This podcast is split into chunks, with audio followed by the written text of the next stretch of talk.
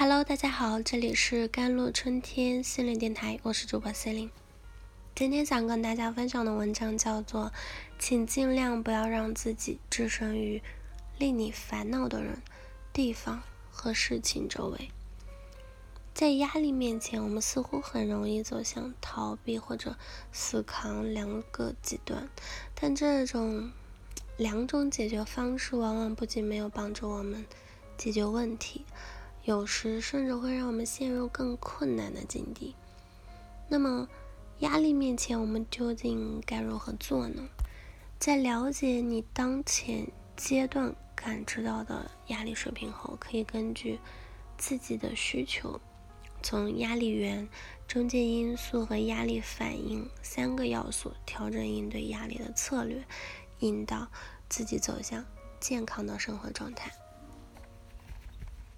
第一，调整压力源。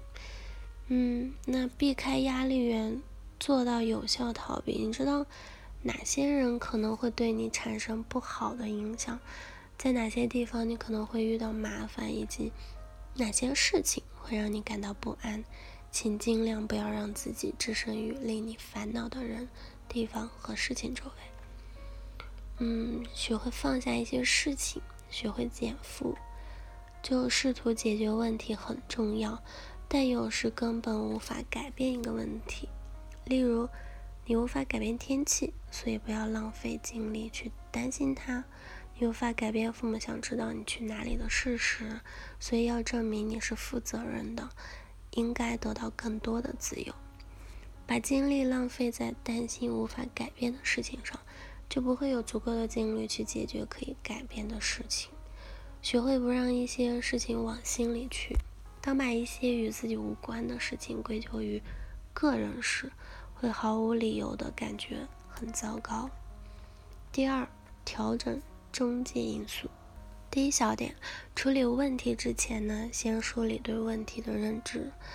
我们对压力的反应，主要是由我们对某一件事情啊、转变啊或问题的感知和看法决定。歪曲的想法会让我们夸大问题的严重程度，使自身压力水平上升。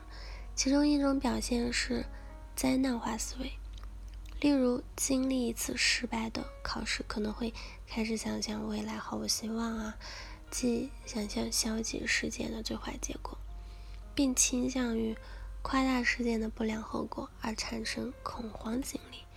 当有太多问题要处理时，只需要一次解决一个。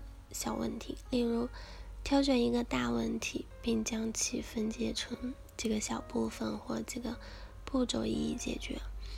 第二小点，健康饮食，良好的营养会使自己更健康。吃水果、蔬菜和全谷物的食品呢，使你在更长时间内保持专注，同时它还可以让你在一天中保持警觉和情绪稳定。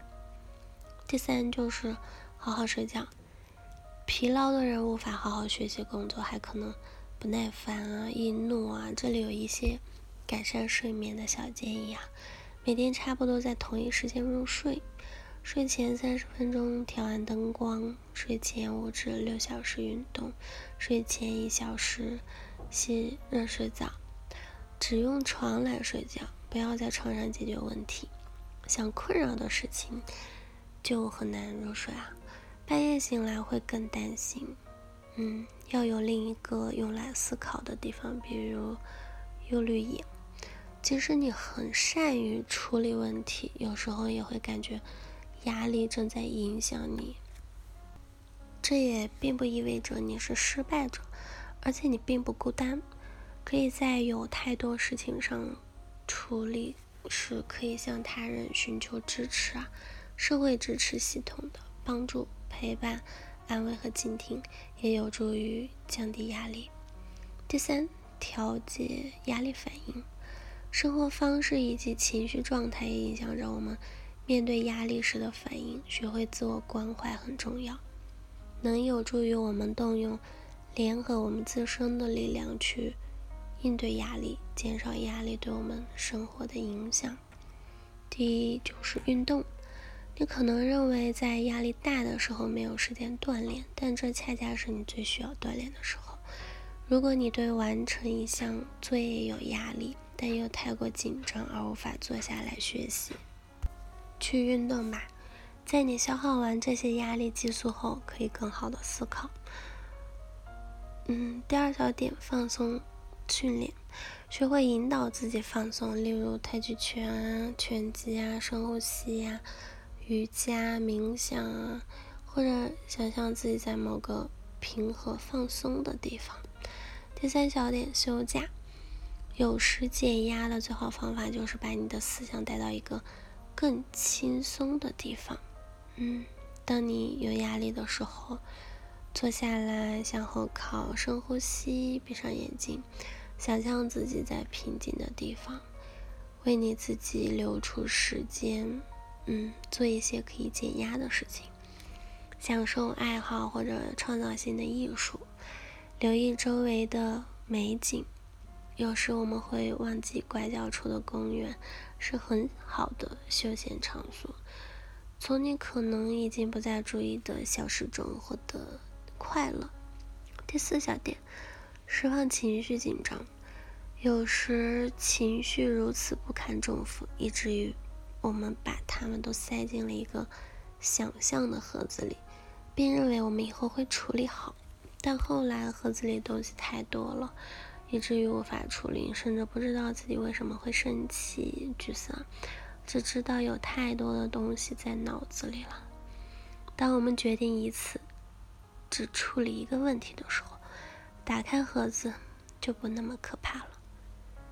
好了，以上就是今天的节目内容了。